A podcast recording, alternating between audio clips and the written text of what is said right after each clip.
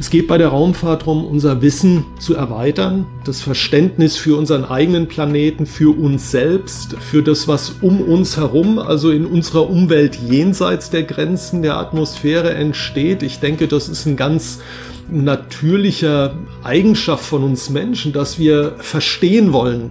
Es gibt nicht viele Bereiche, wenn überhaupt, äh, wo so viele Länder zusammenarbeiten und eben gemeinsame Forschung betreiben und gemeinsame Ziele verfolgen. Legendäre Grenzgänger und leidenschaftliche Weltenwanderer nehmen uns mit auf ihre Streifzüge und bieten Einblicke in ferne Orte und faszinierende Kulturen.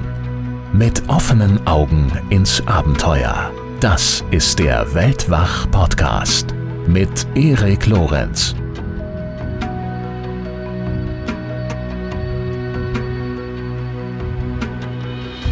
Wie ist es so? 166 Tage auf der internationalen Raumstation ISS zu leben und zu arbeiten. Nachdem Thomas Reiter in der vorherigen Folge ja unter anderem schon über seine Zeit auf der Raumstation Mir gesprochen hat, widmen wir uns in dieser Folge nun dem nächsten Höhepunkt seiner Karriere als Astronaut. Außerdem hält er ein Plädoyer für die Raumfahrt und er wagt eine Prognose, wann wir mit einer langfristigen Raumstation auf dem Mond und dem ersten Menschen auf dem Mars rechnen können. Faszinierende Fragen, wie ich finde. Kürzlich ist zudem auch noch, das sei noch kurz eingefügt, eine neue Weltwach Plus Folge erschienen. Das ist immerhin schon Nummer 46 und zu Gast ist dieses Mal Frauke Bolden-Boshammer. Eine wirklich beeindruckende Frau, die Anfang der 80er mit ihrem Mann in eine der abgelegensten und unbarmherzigsten Regionen der Welt ausgewandert ist, nämlich in das australische Outback. Die Zeit dort war dann für sie leider aber immer wieder geprägt von furchtbaren Schicksalsschlägen. Und in unserem Gespräch erzählt die heute Anfang 70-Jährige, wie sie das Leben dort erlebte, wie sie sich behauptete und wie es ihr schließlich gelang, aus der Wüste heraus, als Witwe mit vier Kindern und einem Haufen Schulden beladen, sich bis an die Spitze des australischen Diamantengeschäfts zu kämpfen. Ja, genau richtig gehört. Diamantengeschäft. Frauke ist Australiens erfolgreichste Diamantenhändlerin überhaupt und äh, laut ABC News hat sie eine der wertvollsten Sammlungen pinker Diamanten in der ganzen Welt. Aber vor allem ist sie eine tolle Person von beeindruckender Beharrlichkeit. Die Folge könnt ihr euch als Mitglied im Supporters Club anhören. Ab dem zweiten Paket geht das und alle Infos dazu findet ihr auf weltwach.de. Und jetzt viel Spaß beim zweiten Teil meines Gesprächs mit Thomas Reiter. Das war 1995. Ähm, ich könnte jetzt noch tausend Fragen stellen zu mir, aber ich fürchte, wir müssen mal weiterkommen.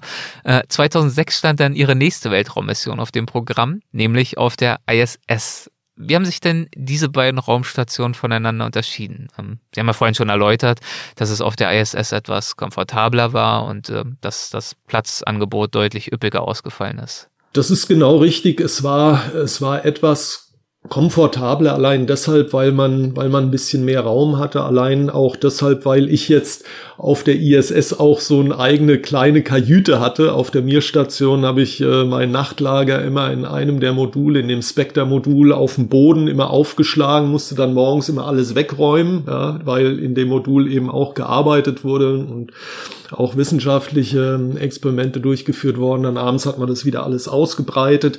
Also das war ein bisschen angenehmer die Art und Weise, wie man die äh, wissenschaftlichen Aufgaben gemacht hat. Auch das hat sich sehr voneinander unterschieden. Wir mussten auf der Mir-Station eigentlich alle Geräte, die wir dann für die Durchführung dieser wissenschaftlichen Aufgaben äh, benötigt haben, die mussten immer vorher dann aufgebaut, äh, zusammengebaut, ähm, aktiviert werden, kalibriert werden und dann konnten sie das Experiment machen und dann nach Ende äh, der Arbeit musste das wieder alles abgebaut und wegverstaut werden. Und das ist auf der internationalen Raumstation halt nicht mehr in diesem Maße erforderlich, weil dort eben viele dieser Versuchsanlagen in die Struktur eingebaut sind. Das heißt, da sind dann solche Racks, solche Schränke, die für ganz bestimmte Themen gedacht sind, also beispielsweise für medizinische Experimente, für materialwissenschaftliche Experimente, für biologische Experimente. Das heißt, dass ist dann nicht ein Gerät, wo sie nur ein Experiment machen, sondern da werden alle Experimente im Bereich der Materialwissenschaften oder der Biologie oder eben der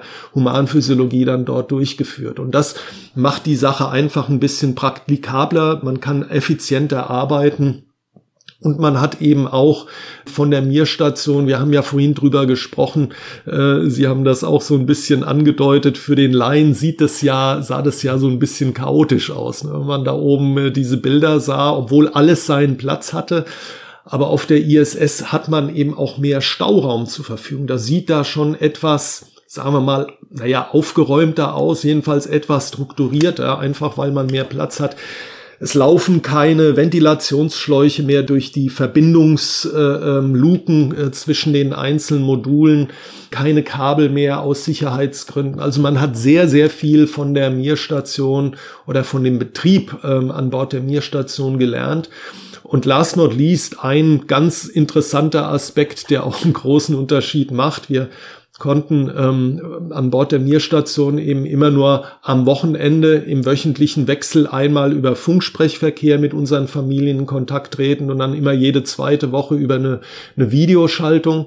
Und das war an der Mir äh, auf der ISS eben so. Wir konnten, wann immer wir mal eine Minute Zeit haben, so beim Mittagessen und eine Verbindung zum geostationären Satellitenbestand konnten wir eben anrufen. Jeden mhm. beliebigen, ja, irgendeine Telefonnummer wählen, äh, Familie, Freunde, irgendjemand, äh, mit dem wir gerade Lust hatten, mal, mal bisschen zu telefonieren und auch nur mal paar Worte zu wechseln. Und es gab jedes Wochenende ähm, die Möglichkeit, mit seiner Familie eine Videokonferenz zu machen. Also damit war man ähm, auch wesentlich näher mit der Familie, mit seinen Freunden und auch mit, den, mit seinen Kolleginnen und Kollegen verbunden. Und das ja, macht den Alltag natürlich angenehmer und äh, Alltag ist ja sowieso so ein Begriff, der dort oben eine ganz neue Bedeutung bekommt, äh, eine doppelte Bedeutung. Gab es denn oben sowas wie einen Alltag? Also spielen sich die Tage im Wesentlichen identisch ab nach einem rigorosen Raster oder sieht jeder Tag anders aus als davor, weil die Experimente ganz anders sind, die Aufgaben immer wieder neu anfallen. Wie mhm. können wir uns da so eine, so eine Struktur durch den Tag oder durch die Woche hinweg vorstellen? Stichwort Woche äh, trifft äh, schon mal einen ganz entscheidenden mhm. Punkt, ja. Äh, der Ablauf dort oben ist natürlich auch äh, in so einem Wochenrhythmus geplant. Das heißt, man hat fünf Arbeitstage, man hat ein Wochenende, was jetzt nicht komplett frei ist, sondern am Wochenende müssen natürlich auch so bestimmte ähm, Arbeiten durchgeführt werden. Ich hatte es vorhin schon mal erwähnt, Housekeeping, ähm, äh, Reinigung von äh, den ganzen Filteranlagen, äh, die Oberflächen müssen desinfiziert werden. Aber am Wochenende hat man auch so ein bisschen Zeit, die man sich dann selbst einteilen kann. Der Arbeitsalltag, der ähm, läuft relativ gleich nach dem Schema ab. Ähm, also die, die Tageszeit dort oben richtet sich heute an Bord der ISS nach Greenwich Mean Time. Das heißt morgens um 7 Uhr, ne, wird die Kuh geweckt oder der Wecker klingelt und dann ähm, schaut man immer erstmal so rum, irgendwo welche gelben oder roten Lampen, äh, die sofort ähm, Aktionen erfordern. Äh, Morgentoilette, Frühstück, dann gibt es ähm, äh, eine Daily Planning Conference, wo man mit den beiden Kontrollzentren kurz über das Programm, das Arbeitsprogramm, was an dem äh, Tag ansteht, nochmal spricht, ob es da irgendwelche Updates gibt. Dann geht's los mit der Arbeit und da ist wirklich jede Minute verplant. Also das geht dann nach einem, nach einem Schedule, der ist wirklich äh, für eine Aktivität sind dann acht Minuten, dann für die nächste sind 23 Minuten, dann ist irgendwas, was, was weiß ich, äh, wie auch immer. Also das geht wirklich von morgens bis abends nach diesem Muster. Man hat zweieinhalb Stunden Sport am Tag. Die meisten, also die meisten Kolleginnen und Kollegen teilen das auf zweimal auf, also einmal vom Mittagessen, einmal vom Abendessen. Und dann abends, ähm, klar, nach dem Abendessen gibt's dann nochmal äh, eine zweite Planning-Konferenz. Wie ist der Tag gelaufen? Gab es Probleme? Was muss man für nächsten Tag vorbereiten? Dafür hat man dann anschließend noch Zeit. Beispielsweise, wenn man irgendwelche Gerätschaften, irgendwelche Werkzeuge benötigt, die sammelt man sich dann schon mal abends zusammen, um am nächsten Tag einfach gleich loslegen zu können. Und dann ist laut Dienstplan meistens so ab 10 Uhr eigentlich Freizeit. In der Praxis kann ich sagen, also wir sind unter der Woche nie, nie vor Mitternacht eher so um ein Uhr, manchmal auch noch später zur Ruhe gekommen. Nicht, weil wir dann da die ganze Zeit aus dem Fenster geguckt haben, sondern in so einem engen Arbeitsablauf ähm, kann man sich vorstellen, da, da bleiben dann auch mal Sachen, die dann nicht in diese acht Minuten oder die 23 Minuten, die da geplant waren, reinpassen. Und die versucht man dann halt abends abzuarbeiten. Man hat inzwischen auch E-Mail dort oben, ja, die muss man ja auch irgendwann machen. Selbst dort wird man nicht verschont. Das ist natürlich, das hätte ich ja schon gehofft, dass man da keine E-Mails beantworten muss. Aber okay. ja, ja, genau. Und dann hat man eben wirklich auch nochmal das Bedürfnis zu sagen, okay, bevor du dich jetzt zur Ruhe begibst, dann nehme ich mir jetzt einfach nur mal fünf oder zehn Minuten und genieße diesen tollen Ausblick auf die Erde, hört irgendwie seine Lieblingsmusik und äh, schwebt dann da über, über die äh, Kontinente, bevor man sich dann zur Ruhe begibt. Was haben Sie da oben am liebsten gehört?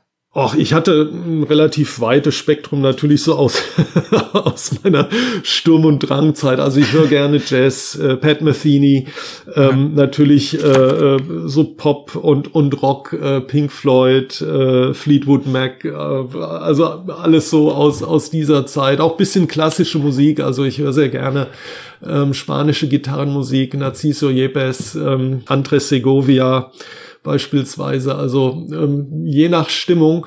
Und auch hier muss ich sagen, wir haben vorhin kurz drüber gesprochen, der Ausblick äh, ist eben etwas, was einen immer wieder fesselt, äh, wo man dann auch zusammen mit den anderen vor so einem Fenster schwebt und sagt, oh, guck mal, ist das nicht toll? Und man kommt dann auch so ein bisschen ins Schwärmen. Oder man hört eben Musik und auch das äh, verstärkt dann so bestimmte Eindrücke. Ne? Ja, ja.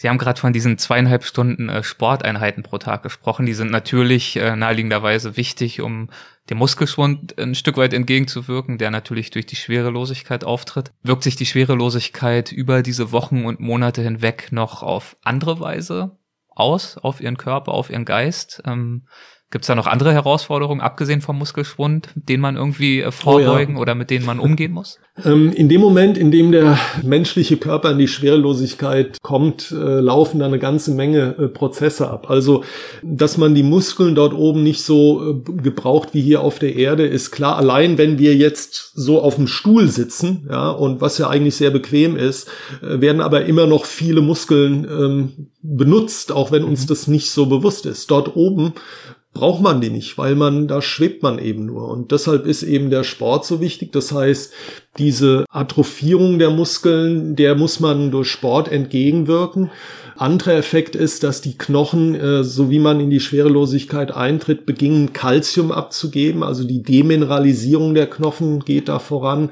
Das Immunsystem wird fast abgeschaltet. Unser Gleichgewichtsorgane, die sogenannten Vestibularorgane im Innerohr, denen fehlen wichtige Inputs, die wir hier unten natürlich, wenn wir sitzen, ja, Augen schließen, wissen wir immer, da ist unten und da ist oben. Das, äh, denen fehlt also dieser Input. Das heißt, die Art und Weise, wie diese Daten im Gehirn verarbeitet werden, ändern sich. Und ähm, das ist eben auch der Grund, warum äh, diese Umgebung so interessant für die medizinische Forschung ist, ja, weil mhm. damit kann man eine ganze Menge Effekte und Prozesse untersuchen, die man hier auf der Erde eben nicht untersuchen kann, weil die Schwerkraft sich nicht abschalten lässt. Medizinische Forschung ist ein Beispiel. Sie haben ja schon so ein bisschen angedeutet, worum es bei diesen Experimenten, die Sie wirklich von früh bis spät durchgeführt haben, so ging. Also Medizin, ähm, Materialwissenschaften sicherlich. Haben Sie vielleicht ein, zwei Beispiele dafür, welche Arten von Erkenntnissen sich aus diesen Experimenten in der Schwerelosigkeit dort oben schon ziehen lassen haben? Und zweite Frage dazu, geht es da ausschließlich um den Faktor Schwerelosigkeit bei diesen Experimenten oder spielen da noch andere Besonderheiten eine Rolle? Hm. Ja, ich kann Ihnen gerne beliebig viele Beispiele geben. Es ist immer schwer, sich da auf, auf, auf irgendwie äh, aus diesem weiten Spektrum dann da äh, welche rauszusuchen. Das gebe ich Ihnen gleich. Aber es spielt die Schwerelosigkeit natürlich eine ganz zentrale Rolle, weil die Schwerelosigkeit ähm, beeinflusst solche Effekte wie Sedimentierung. Ja, wir wissen, wenn wir heute äh, ein Glas Wasser vor uns stehen haben und in das Wasser, ähm, was weiß ich, Sand reinschütten, dann geht der Sand Sand immer auf den Boden von dem Glas, ja, weil, weil der eben eine höhere Dichte hat als das Wasser. Ähm, also Sedimentierung ist dieser Effekt, das passiert dort oben nicht. Ähm, insbesondere thermische Konvektion. Also wir wissen, dass sich, äh, wenn wir einen Topf Wasser auf den Herd stellen, eine Herdplatte anstellen, Dann erwärmt sich das Wasser unten in der Nähe der Herdplatte, wird leichter, steigt nach oben, es entsteht so eine Zirkulation in dem Topf, also diese thermische Konvektion findet nicht statt. Und das sind eben, alleine das sind schon Effekte, die in vielen chemischen, physikalischen Prozessen, in der Materialwissenschaft, in Pflanzen und so weiter eine Rolle spielen.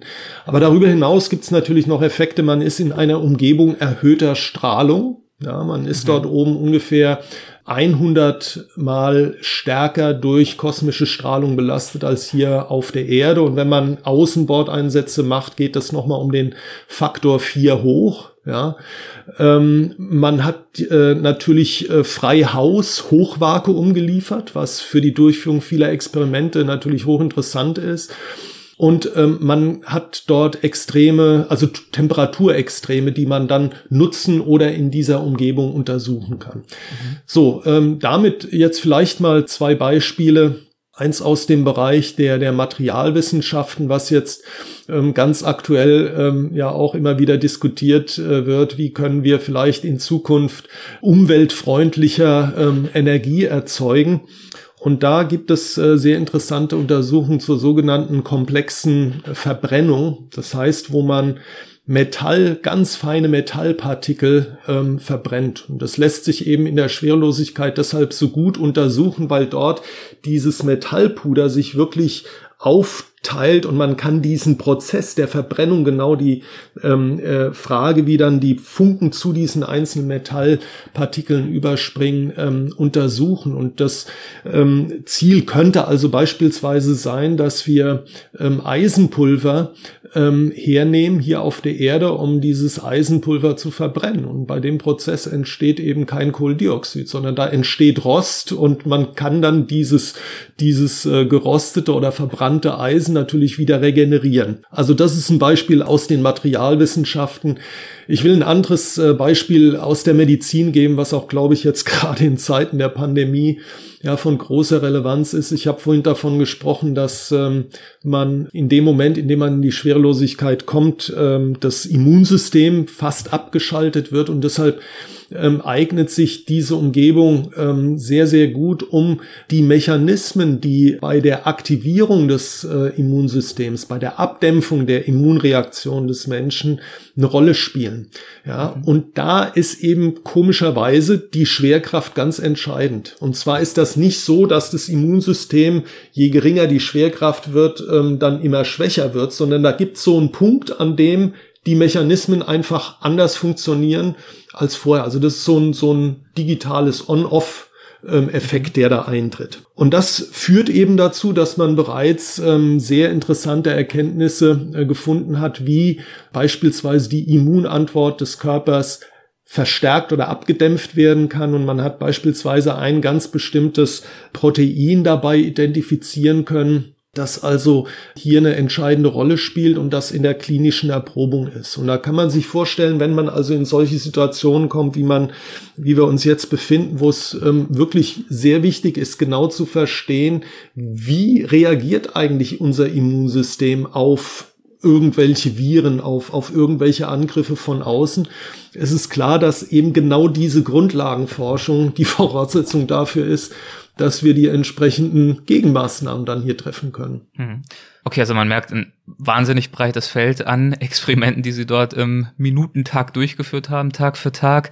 Das war sozusagen ihr Tagwerk. Sie haben aber auch mehrfach schon darauf hingewiesen, dass sie schon versucht haben, dann abends nochmal fünf oder zehn Minuten oder zumindest am Wochenende äh, Zeit zu finden, um rauszuschauen auf die Erde, entweder für sich selbst mit ihrer Musik oder auch zusammen mit ihren Kollegen und das dann nochmal äh, gemeinsam zu genießen hat diese, diese einzigartige Perspektive auf die Erde, diese, naja, Gesamtsicht ist falsch, haben sie erklärt, aber sie haben ja beschrieben, Europa konnte man überblicken, Teile eigentlich aller Kontinente.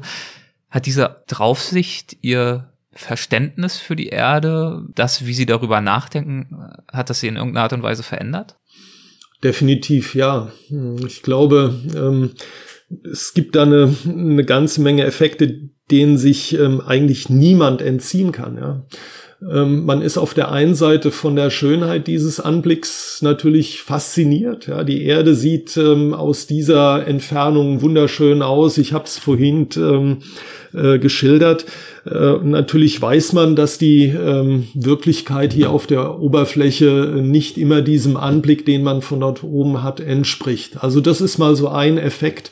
Und ähm, ich denke, es äh, ist auch leicht vorstellbar, dass wenn man dort oben so die Schlagzeilen ähm, ne, in irgendwelchen Tageszeitungen liest und man wird ja dort oben dann auch immer mit den aktuellen Nachrichten versorgt, die lesen, die lesen sich äh, mit diesem Blick ähm, auf diesen Planeten, auf die Kontinente, auf die Regionen, die man da überschauen kann, äh, lesen die sich ganz anders. Der zweite Aspekt ist, dass man, äh, ähm, ich habe vorhin von diesen Sonnenauf- und Sonnenuntergängen geschwärmt, man kann eigentlich gar nicht genug davon kriegen, das zu sehen. Ähm, gleichzeitig ähm, ist es auch erschreckend zu sehen, wie hauchdünn die Atmosphäre ist. Ja, also man denkt, wenn man hier unten ist, ja, wir haben also mindestens 100 Kilometer Atmosphäre über unserem Kopf. Wenn man von oben runter schaut, ähm, ist es aber nur eine ganz hauchdünne Schicht, die da anfängt so blau zu leuchten, gerade wenn die Sonne niedrig steht. Und das unterstreicht natürlich die Verletzlichkeit. Und wenn man sich vorstellt, dass, dass eigentlich auch nur die unteren Schichten der Atmosphäre überhaupt das Leben hier ermöglichen, dann wird das offensichtlich, wie wichtig es eigentlich ist, ähm, all das zu schützen.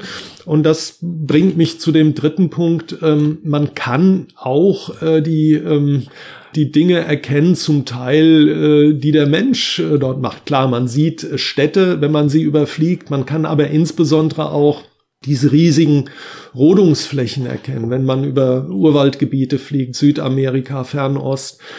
Und auch das ist äh, etwas, was äh, absolut ähm, einem unter die Haut geht. Ähm, man denkt immer, ach, das ist so weit weg und da ist ja genügend da. Aber wenn man mit eigenen Augen sieht, wie riesig diese Regionen sind, die da abgeholzt werden, dann ähm, wird mir wirklich Angst und Bange. Ich sage das jetzt nicht als, als ähm, Umweltaktivist, ich sage das so, wie es ist und wie man das empfindet. Und deshalb ähm, kann ich auch nur hoffen, dass äh, lieber morgen als übermorgen mal möglichst vielen dieser Blick äh, von dort oben ermöglicht wird. An genau dieser Vision wird ja auch gearbeitet, insbesondere von Unternehmern wie zum Beispiel Elon Musk, der wird da meist als allererstes genannt. Ähm, wie bewerten Sie solche Bemühungen, einen Weltraumtourismus zu ermöglichen? Ja, also man muss hier natürlich ähm, so ein bisschen ähm, zwei Dinge miteinander abwägen. Auf der einen Seite, so wie ich es eben bereits gesagt habe, wäre es natürlich toll, wenn die Raumfahrt eine ähnliche Entwicklung durchlaufen würde, wie das bei der Luftfahrt war. Ja, dass man, es war ja am Anfang auch ähm, extrem exotisch, äh, nur wenige konnten sich mhm. das erlauben und inzwischen kann man für wenig Geld ähm, wirklich ähm, überall auf der Erde hinfliegen und es ist wirklich vielen Menschen äh, zugänglich. Ja, also eine ähnliche Entwicklung wäre genau in dem Sinne dessen, was ich gerade sagte, auch wünschenswert. Der zweite Punkt ist natürlich die Frage der Nachhaltigkeit. Ja, genauso wie beim äh, Fliegen auch. Es ist einfach äh, ein enormer äh, Aufwand erforderlich. Es ist sehr viel Energie erforderlich, um jedes Kilogramm dort hochzubringen.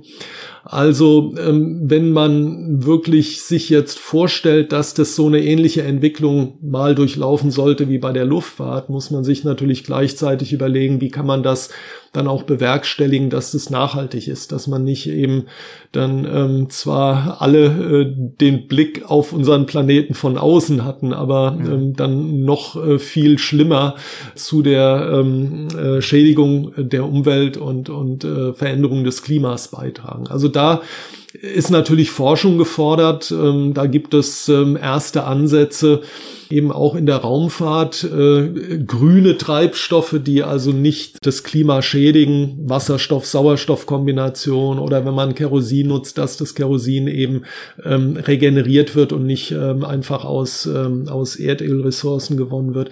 Da gibt es eine ganze Menge ähm, Aktivitäten und last not least, und das ist, denke ich, ein ganz wichtiger Effekt, wenn Sie dort oben an Bord von der Raumstation arbeiten, ja, dann haben die Lebenserhaltungssysteme eben nur die Kapazität, eine begrenzte Anzahl von Menschen dort oben am Leben zu halten. Und ähm, das muss man sich mal so in dem halben Jahr, in dem man äh, von diesen Geräten abhängig ist, mal so durch den Kopf gehen lassen. Ja, man schaut mit Begeisterung auf diesen wunderschönen Planeten, wo die Natur all das tut, wofür dort oben ähm, diese technischen Geräte erforderlich sind. Natürlich können diese Technologien auch helfen, beispielsweise in Regionen, wo es schwierig ist, äh, sauberes Wasser zu bekommen, eben genau dort eingesetzt zu werden, regenerativ äh, ähm, das Wasser auch zu nutzen. An Bord der ISS wird bereits mehr als 70 Prozent des Wassers regeneriert, was dort oben gebraucht wird. Auch äh, ist man dabei, die Atmosphäre zu regenerieren. Also da gibt es eine ganze Menge auch Spin-offs, die ähm, für die Probleme, die wir heute hier unten haben, angewandt werden können. Nicht nur die Ergebnisse der Forschung, sondern eben der Technologien, die da entwickelt werden.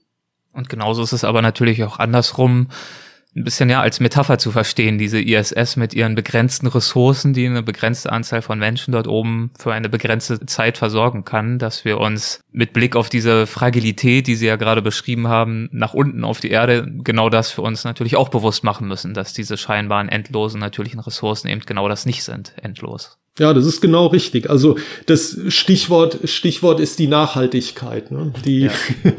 die ja. Ähm, gilt äh, gilt dort natürlich ähm, an an Bord auch und man versucht gerade jetzt ähm, in Anbetracht äh, der der ähm, Pläne auch wieder in größere Entfernungen zu unserem Planeten Richtung Mond zu kommen. Dann müssen wir natürlich autonomer werden und viel äh, viel mehr ähm, an Ressourcen regenerieren. Ja, mhm. also da muss man autonomer und nachhaltiger werden gewissermaßen, um das zu erreichen. Nach 171 Tagen im All stand die Rückkehr an und natürlich dann schlussendlich auch die Landung. Äh, wie läuft die ab, die Landung, und äh, wie hart ist hier die körperliche Belastung? Wenn man ein halbes Jahr in der Schwerelosigkeit war, dann ähm, ist das schon ein äh, wiederum ein, ein, Erlebnis, denn äh, mhm. man lernt dann nach einem halben Jahr etwas kennen, was man äh, für ein halbes Jahr überhaupt nicht gefühlt hat, nämlich, dass man mit dem Vielfachen seines Gewichts in den Sitz gepresst wird. Beim Wiedereintritt in die Erdatmosphäre wirken ungefähr ja, das vier, viereinhalb oder bis maximal das Fünffache äh, der Erdbeschleunigung auf den Körper. Und ähm, ja, das äh, ist schon mal eine gute Einstimmung darauf, äh, was man dann erlebt, wenn man tatsächlich wieder festen Boden unter den Füßen hat.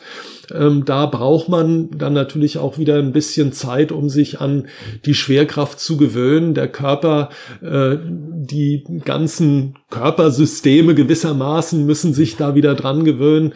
Äh, man muss wieder zu seiner körperlichen Leistungsfähigkeit so wie vor der Mission zurückfinden. Das geht nicht von heute auf morgen.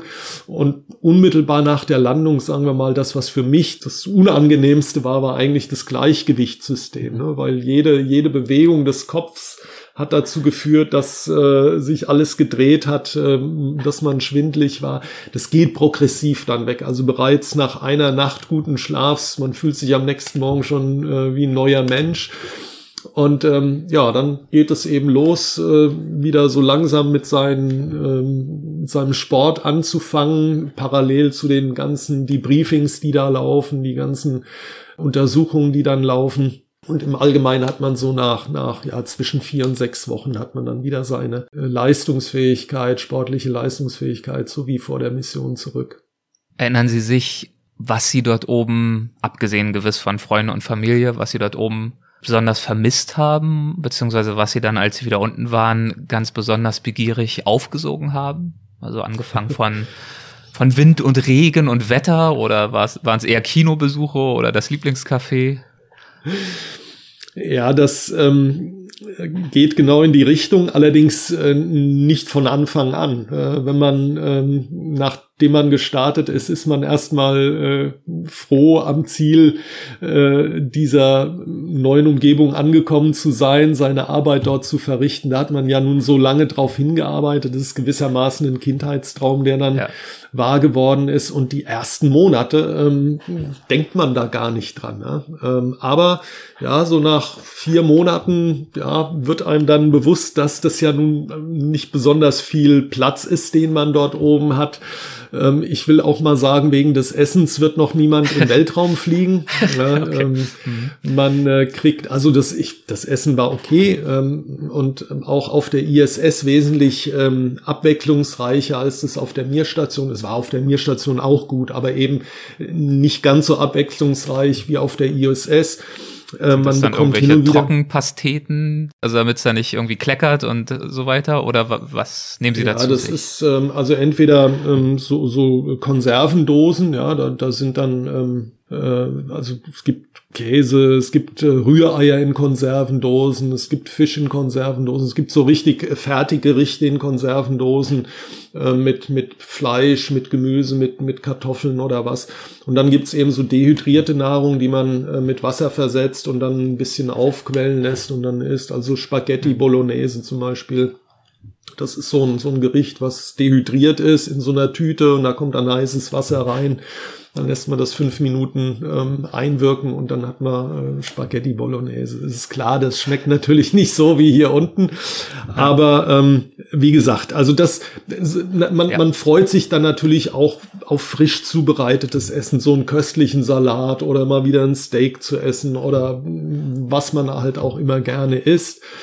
Ähm, natürlich auch mal wieder seine Familie in die Arme zu schließen, bei seinen Freunden zu sein und in der Natur zu sein. Ja. Sie haben das äh, genau richtig formuliert. Ähm, ich kann mich also dran erinnern, ähm, an Bord der Mir-Station, dann so gegen Ende der Mission vom Einschlafen fiel dann mein Blick auf so eine grüne Kontrolllampe, die da hinten in dem Modul leuchtete und dieses Grün, das hat dann dazu geführt, dass so bisschen, dass man anfing zu träumen, ah, wie wäre das jetzt, wenn du durch den Wald gehst, über eine Wiese und das Gefühl von Regen und der Duft von dem Wald und von Blumen.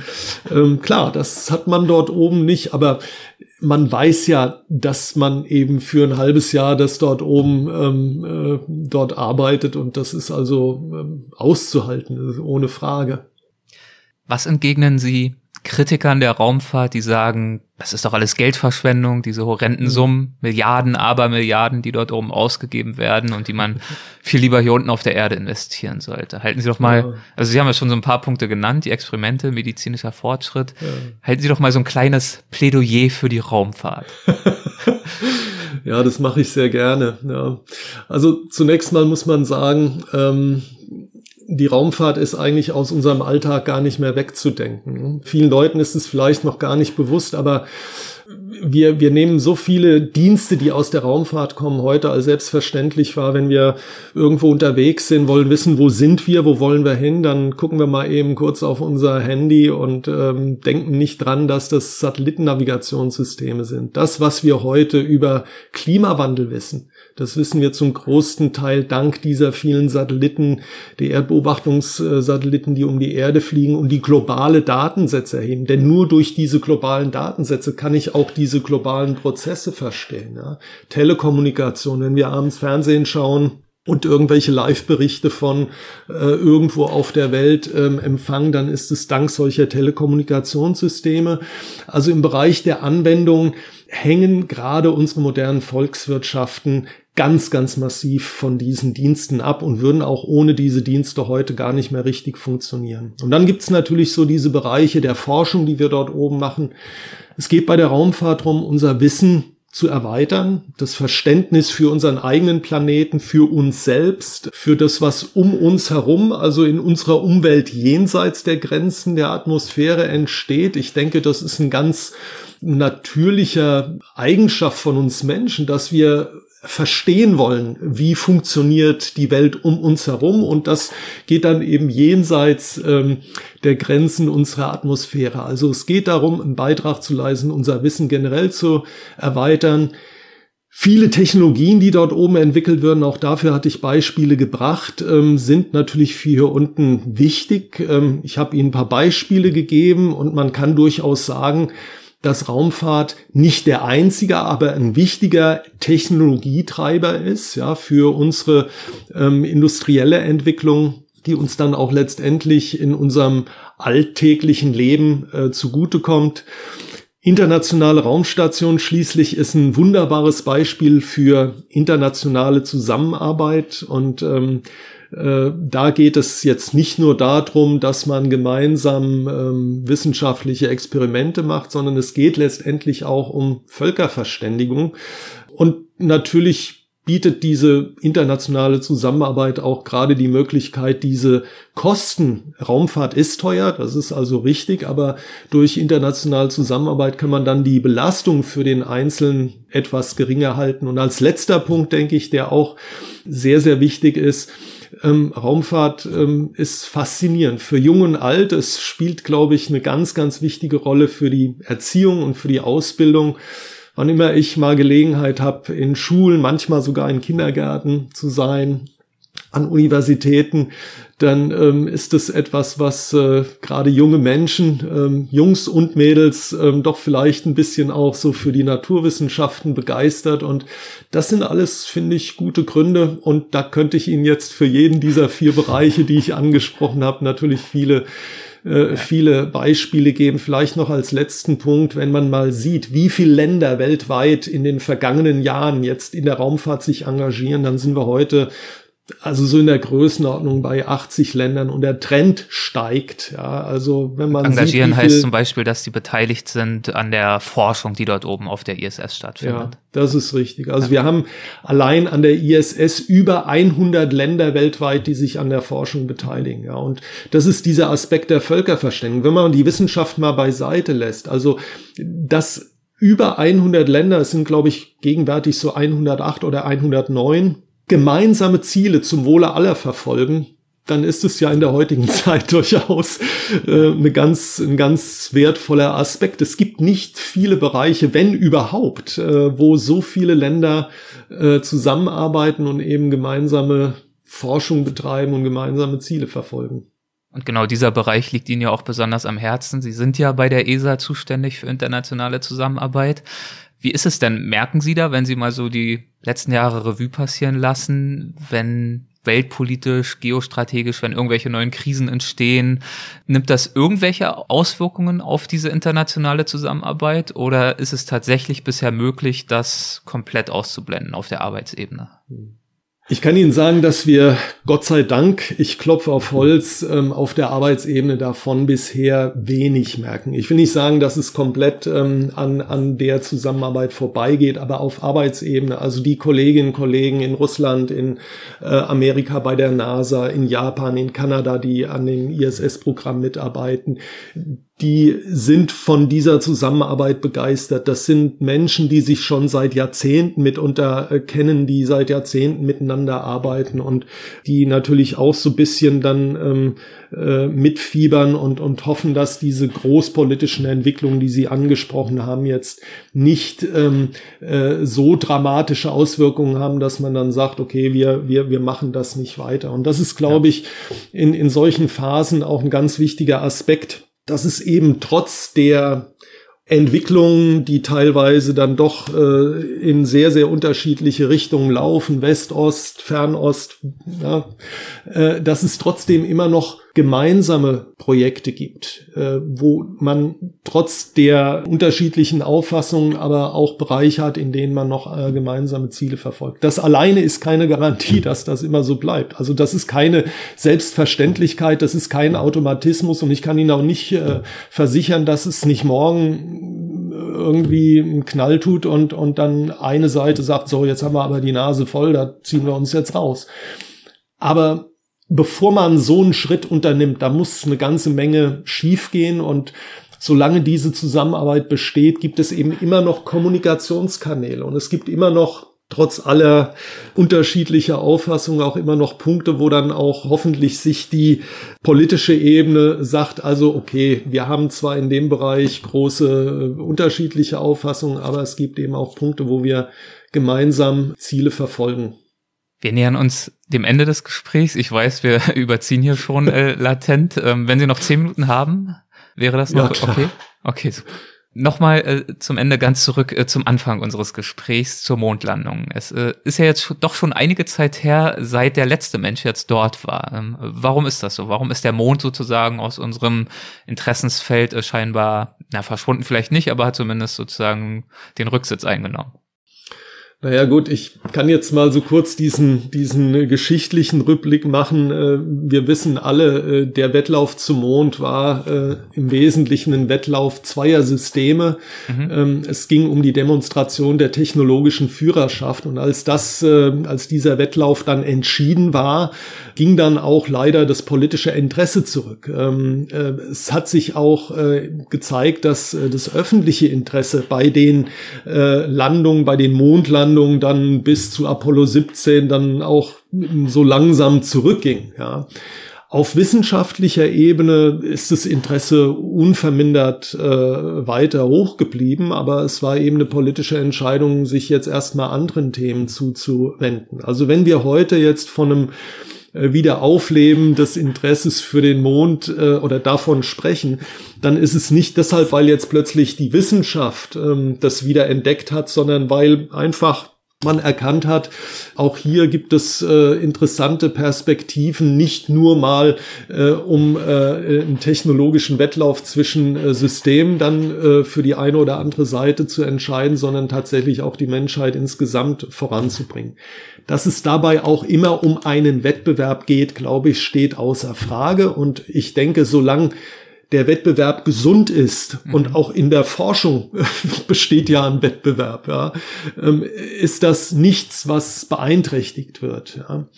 Die Rückkehr von Menschen zum Mond, ähm, wobei wir aus ESA-Sicht ja auch sagen, vorwärts zum Mond, wir waren ja noch nicht auf der Oberfläche, mhm. ähm, hat natürlich heute ganz äh, andere Perspektiven, weil es geht dann heute nicht drum, mal eben dort gewesen zu sein, sondern es geht darum, dorthin zu gehen und zu bleiben. Denn der Mond ist aus vielerlei Hinsicht interessant. Er ist erstens ein Geschichtsbuch für die Entwicklung unseres eigenen Planeten. Wir können also ähm, von dort viel, viel über die Geschichte, ähm, über die Entwicklungsgeschichte unseres Planeten, über die letzten vier, dreieinhalb, vier Milliarden Jahre lernen, ähm, über die Entwicklung unseres Sonnensystems. Die erdabgewandte Seite des Mondes ist eine hervorragende Beobachtungsplattform frei von Atmosphäre ist es für die Radioteleskopie, die optische Teleskopie ist es natürlich toll. Es ist sehr gut geeignet, um beispielsweise irgendwelche Felsbrocken, die da durch den Weltraum schwirren und vielleicht mal auf die Erde stürzen könnten, frühzeitig zu erkennen. Und es ist ähm, natürlich auch ein Himmelsobjekt, auf dem eben nur ein Viertel der Schwerkraft herrscht und von dem man demzufolge viel leichter äh, dann auch äh, Richtung Mars oder in andere Bereiche starten kann. Vielleicht als letzter Punkt, man weiß, dass es dort eben auch Ressourcen gibt. Wasser an vorderster Front in den Polregionen, was ja sehr wichtig ist zum Trinken, um Sauerstoff herzustellen, um Treibstoff herzustellen, möglicherweise sogar in dem Mondgestein irgendwelche Pflanzen ähm, anzubauen. Man weiß, dass es in bestimmten Regionen seltene äh, Erden gibt, also seltene Metalle, äh, die möglicherweise äh, dort oben dann prozessiert und gefördert werden könnten. Also äh, man sieht das Spektrum, warum der Mond wieder so in den Fokus äh, geraten ist oder in das Bewusstsein, ist sehr weit, sehr viel weiter ähm, aufgestellt dargestellt, als das damals in diesem, in diesem Wettlauf, in diesem Wettkampf der Systeme der Fall war. Erwarten Sie, dass äh, in den nächsten paar Jahrzehnten eine dauerhafte Station auf dem Mond errichtet werden könnte? Genau das ist das Ziel. Ähm, die Europäische Raumfahrtagentur ESA arbeitet ja ähm, auch in dem Bereich sehr eng mit der NASA, mit der japanischen Raumfahrtagentur, mit äh, Kanada und auch mit Russland zusammen. Wir liefern für die amerikanische Kapsel, die Orion-Kapsel, liefern wir gewissermaßen das Antriebsmodul und wir werden für eine Mond äh, also für eine Station, die den Mond umkreist, das sogenannte Lunar Gateway, äh, wesentliche Komponenten liefern, nämlich so ein Interface-Modul für die Betankung des äh, Antriebssystems, das aus USA kommen wird, um eine, eine breitbandige äh, Verbindung, Datenverbindung zur Erde zu gewährleisten und ein Habitat, das wir dann gemeinsam mit, äh, mit Japan damit beisteuern werden. Und im Gegensatz zu der äh, zu dem Szenario äh, bei den Apollo-Missionen, ähm, wo man ja nur kurz auf der Mondoberfläche war und dann wieder zurück zur Erde gekehrt ist, wird es also in Zukunft so sein, dass man gewissermaßen diese, dieses Lunar Gateway erstmal als Zwischenstation verwendet, dann von dort auf die Oberfläche niedergeht. Und dort ist es tatsächlich das Ziel, dann nach und nach eine Station zu errichten, die dann für längere Zeit den Aufenthalt von Menschen oder vielleicht sogar ähnlich wie das heute bei der ISS ist, mhm. ähm, durchgehend den Aufenthalt von Menschen ähm, zu ermöglichen. Gibt es dafür ein Zeithorizont, eine Prognose, die Sie sich zutrauen? Ja, also die Vorbereitungen laufen. Ähm, die äh, Rückkehr von Menschen zum Mond, äh, so wie das von dem letzten amerikanischen Präsidenten ja gewünscht war, bis Ende 2024, halte ich für mh, mm, eher unwahrscheinlich. Also ich kann mir vorstellen, dass das so bis zur Mitte dieses Jahrzehnts funktioniert, vielleicht 25, 26. Und dann ist das Tolle an dieser Zusammenarbeit zwischen äh, äh, der Europäischen Raumfahrtagentur, der NASA und den anderen Agenturen, dass wir über diese Beiträge, die wir da leisten, auch dann selbst Fluggelegenheiten für europäische Astronauten, Astronautinnen haben werden.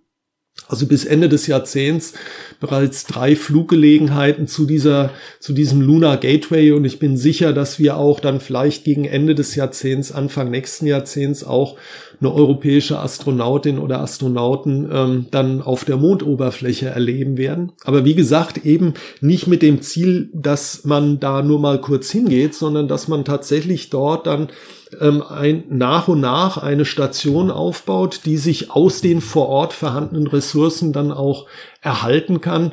Ähm, die Vorstellung, dass man alles das, was dort zum Leben benotwendigt wird, von der Erde dahin schaffen muss, das ist klar. Das würde für so eine permanent besetzte Station ähm, undenkbar sein. Deshalb mhm. muss man eben die Ressourcen vor Ort äh, nutzen. Wann wird der erste Mensch den Mars betreten? Ja, ähm, das wird natürlich davon abhängen, wann ähm, man sich äh, dazu entschließt, tatsächlich solch ein Projekt wirklich anzugehen. Äh, ganz klar, die Rückkehr von Menschen zum Mond oder dass man jetzt wieder ähm, äh, diese Projekte, von denen ich gerade gesprochen habe, ähm, Mond durchführt, ist ja bereits eine Vorbereitung für eine astronautische Mission zum Mars. Ich könnte mir heute vorstellen, dass das durchaus in der Mitte des nächsten Jahrzehnts, wenn wir jetzt mal nur über die dafür erforderlichen Technologien sprechen, möglich wäre. Das ist Aber, ja schon recht bald. Dafür, dass das jetzt noch wirklich wie Science Fiction klingt. Ja, das, das wären also im Prinzip ja 15 Jahre so in der mhm. Größenordnung. Ähm, aber ob das dann auch stattfinden wird, wie gesagt, das würde erfordern, dass man dann irgendwann mal sagt, so spätestens Mitte dieses Jahrzehnts, okay, wir bereiten jetzt tatsächlich, wir planen eine Mission, eine astronautische Mission zum Mars. In dem Maße, in dem wir diese Technologien, die ich gerade angesprochen habe, also so ein Habitat in der Mondumlaufbahn, die Nutzung von Ressourcen vor Ort, sogenannte In-situ Resource Utilization, ähm, indem wir diese Technologien austesten, erproben, in eine entsprechende Reife bringen, haben wir ja dann auch die Instrumente in der Hand, um dann tatsächlich solch eine Mission dann vielleicht in den 30er Jahren oder vielleicht auch später durchzumachen. Aber äh, ich sag mal, aus heutiger Sicht von dem, was wir an Technologien heute entwickeln, ähm, wie der Stand der Entwicklung ist, wäre es vorstellbar aus meiner Sicht, dass das Mitte des nächsten Jahrzehnts passieren könnte. Aber all das wird nicht passieren, wenn nicht irgendwann mal dann einer sagt, okay, lasst uns das zusammen angehen und wir mhm. planen das jetzt. Ne? Ja. Und aktuell hapert es, glaube ich, ja unter anderem auch äh, vor allem an den Antrieben. Ne? Also momentan würde ja die Reisezeit äh, zum Mars, glaube ich, doch zwei Jahre betragen, wenn ich mich richtig erinnere oder vielleicht sogar noch länger. Ähm, das heißt, äh, da muss nicht zuletzt auch angesetzt werden, dass das dann deutlich schneller sich vollziehen kann.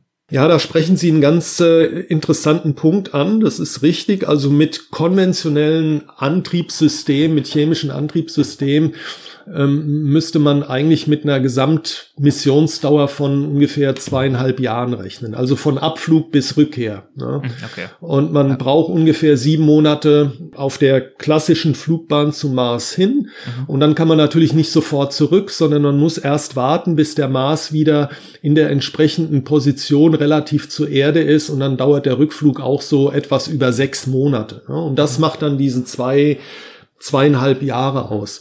Aber dieses Lunar Gateway wird einen sogenannten elektrischen Antrieb haben, dass dieses Gateway eben auf dieser ähm, Bahn um den Mond halten soll. Und genau dieser elektrische Antrieb wäre dann tatsächlich auch ein Modell für so einen Antrieb, den man für eine Mission zum Mars nutzen könnte und dadurch, dass diese elektrischen Antriebe wesentlich länger angeschaltet bleiben können und auch wesentlich höhere Schubeffizienz haben, wäre das zum Beispiel so eine Technologie, mit der man die Flugzeit zum Mars und äh, dann vom Mars wieder zur Erde zurück tatsächlich ähm, um, um Monate äh, verringern könnte.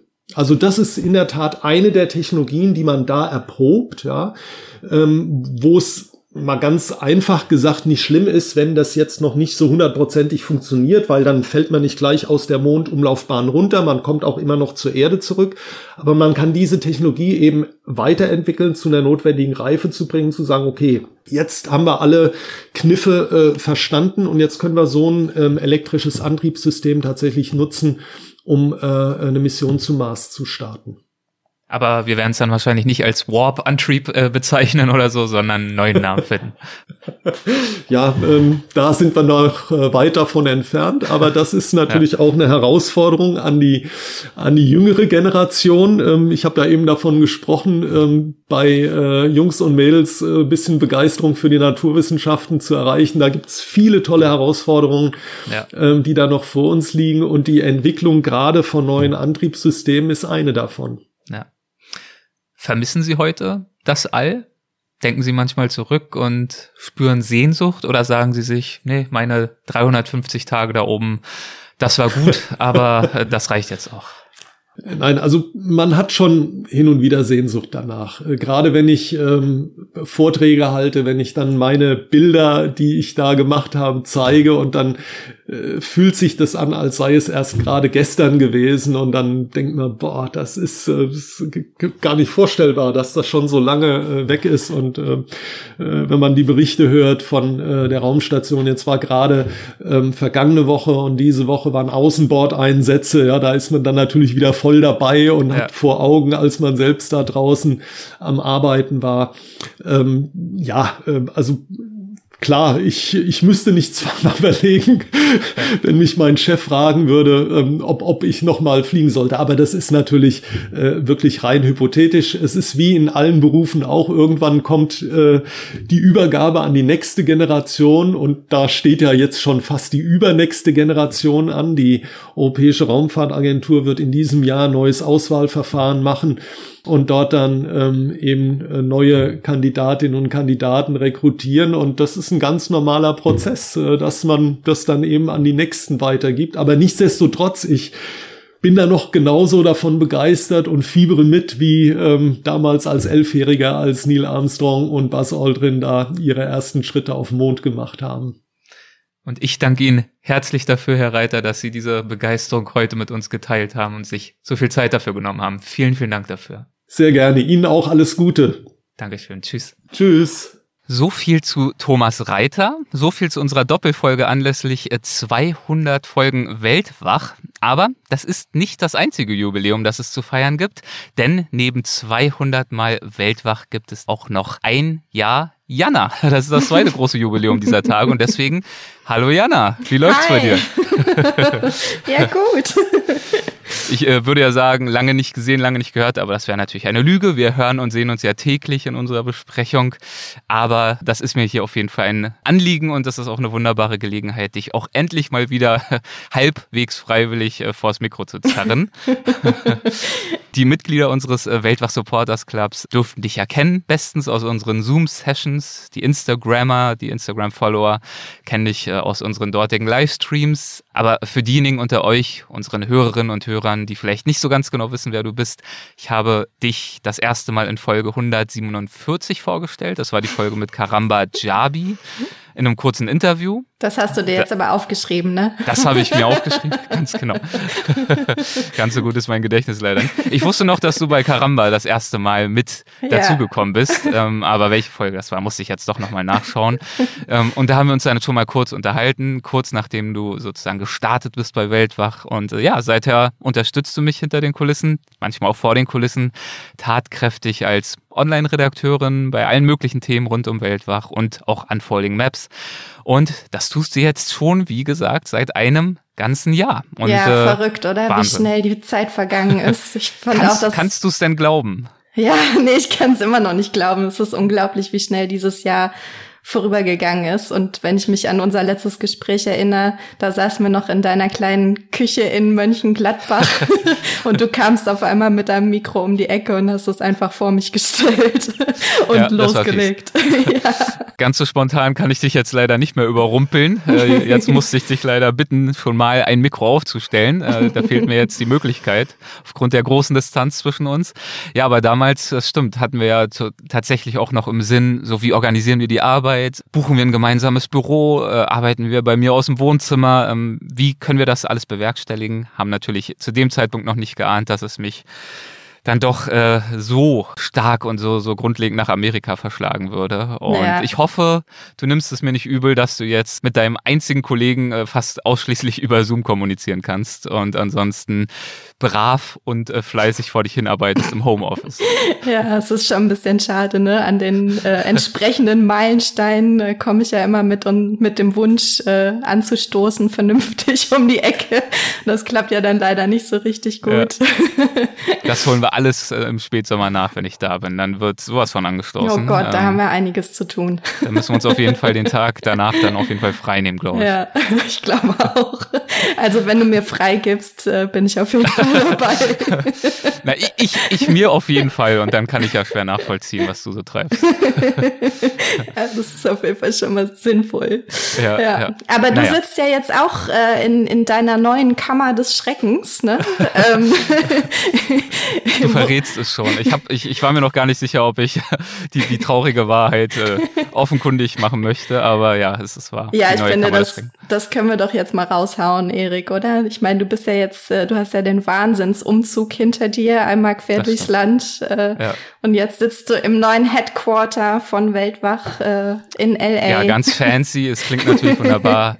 Weltwach goes LA. Es ist, also ich muss dir auch mal erzählen, es ist auch wirklich wunderschön. Also. Ja.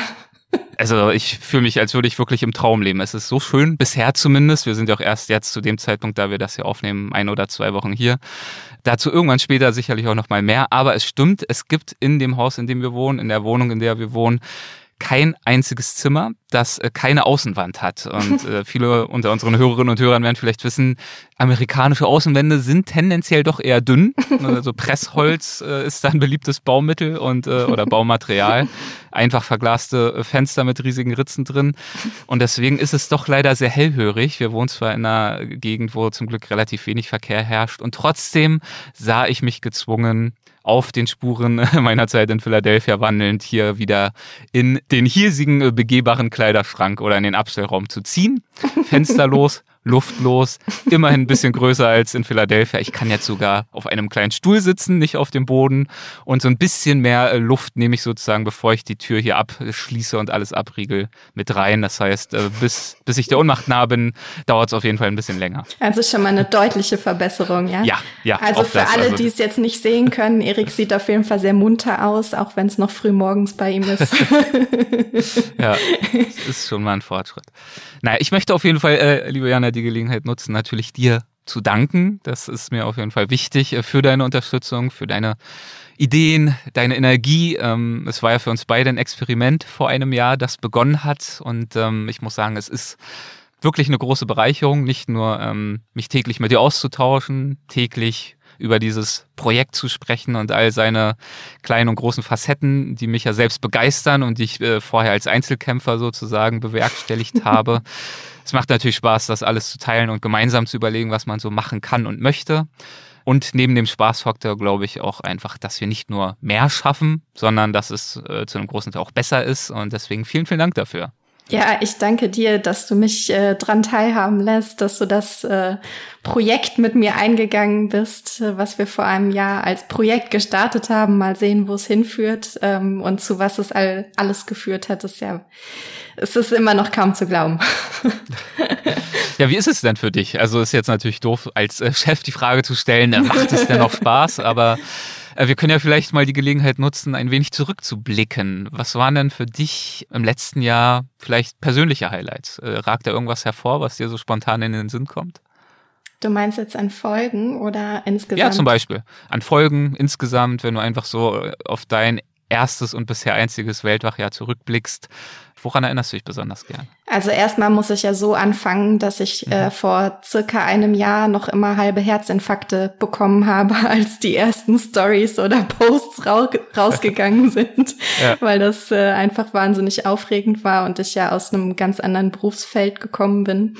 Ja. Deswegen war das ganze Jahr einfach komplett voll mit neuen Dingen für mich. Äh, ich habe mich in alles neu eingearbeitet und das als sehr große Bereicherung wahrgenommen. Und ähm, ja, das ist einfach ein totaler, es ist ein totaler Mehrwert, sich mit solchen Themen auseinandersetzen zu können, die einfach gerade aktuell die Welt beschäftigen und viele Aspekte immer wieder neu zu entdecken, äh, was das Reisen angeht, was das Abenteuerleben angeht. Das ist einfach insgesamt total bereichernd. Da könnte ich jetzt gar nicht so das eine Highlight mhm. äh, herauspicken. Was mir totalen Spaß macht, sind ähm, die Livestreams tatsächlich auch. Mhm. Ähm, unsere Zoom-Livestreams mit dem Supporters Club, äh, weil das einfach jetzt in Zeiten der Pandemie mal eine Möglichkeit war, auch mal äh, etwas näher in Kontakt zu treten ähm, ja, und ja. Äh, ein paar von euch mal ein bisschen kennenzulernen. Ähm, das fand ich total schön äh, und ich freue mich auch total, wenn es zukünftig irgendwann mal wieder Live-Events geben kann. Da habe ich auf jeden Fall total große Lust drauf. Ja. Und an sich hat sich einfach eine total schöne Community schon gebildet, ähm, auch äh, über unsere Social-Media-Kanäle. Wir kriegen tolle Nachrichten. Das ist einfach, ich finde das immer wieder total schön zu lesen, was die Show euch so gibt und wir freuen uns natürlich immer von euch zu hören. Also da ist einfach schon eine ganz tolle kleine Gemeinschaft entstanden bei den Travel Talks im Livestream. Da sind ja immer die die üblichen Verdächtigen irgendwie dabei. Äh, Was auch wunderbar ist, Birgit, Sandra, ja, ja genau. alle. Es ist ganz großartig und macht auf jeden Fall echt ja. super viel Spaß. Sehe ich ganz genauso. Es äh, macht äh, einen großen Teil des Reizes aus, dass es sich da wirklich so eine Clique gebildet hat. Viele kommen natürlich auch hin und wieder mal dazu und dann auch mal wieder nicht, aber manche Gesichter sieht man dann auch immer wieder und es ist schön sozusagen, zumindest im virtuellen Rahmen, immer mal wieder Zeit zu verbringen und über diese Themen äh, zu sprechen oder dann in den Kommentarfunktionen zu schreiben.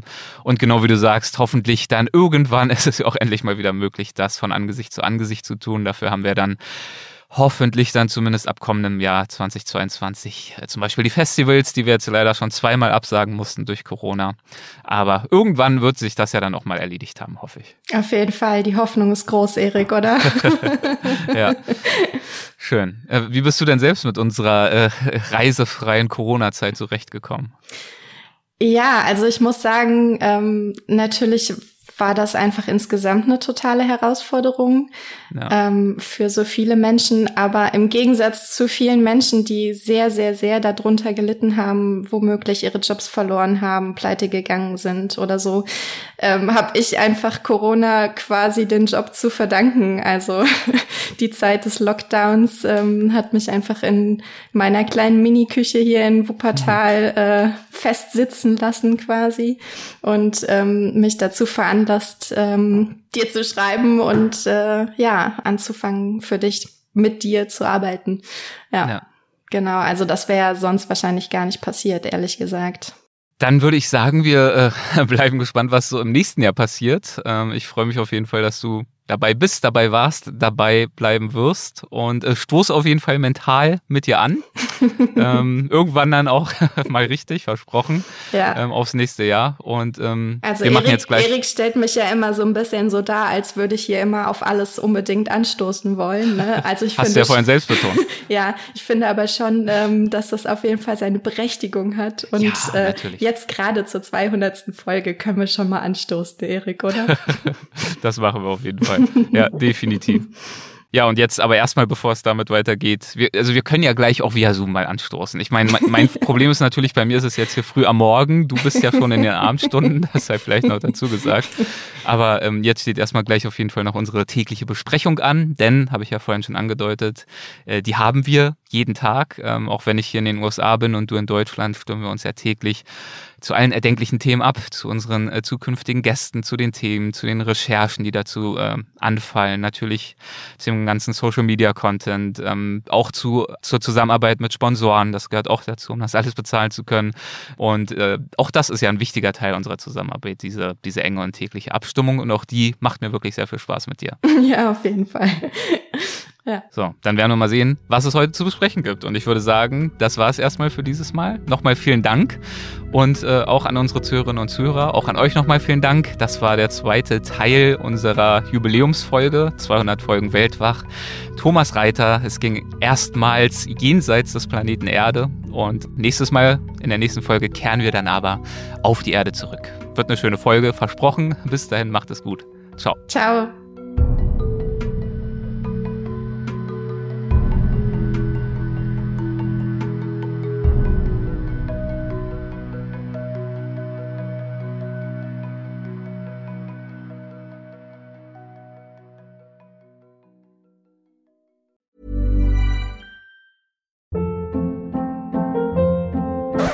Hold up. What was that? Boring. No flavor. That was as bad as those leftovers you ate all week. Kiki Palmer here, and it's time to say hello to something fresh and guilt-free. Hello Fresh. Jazz up dinner with pecan-crusted chicken or garlic butter shrimp scampi. Now that's music to my mouth. Hello Fresh. Let's get this dinner party started. Discover all the delicious possibilities at hellofresh.com.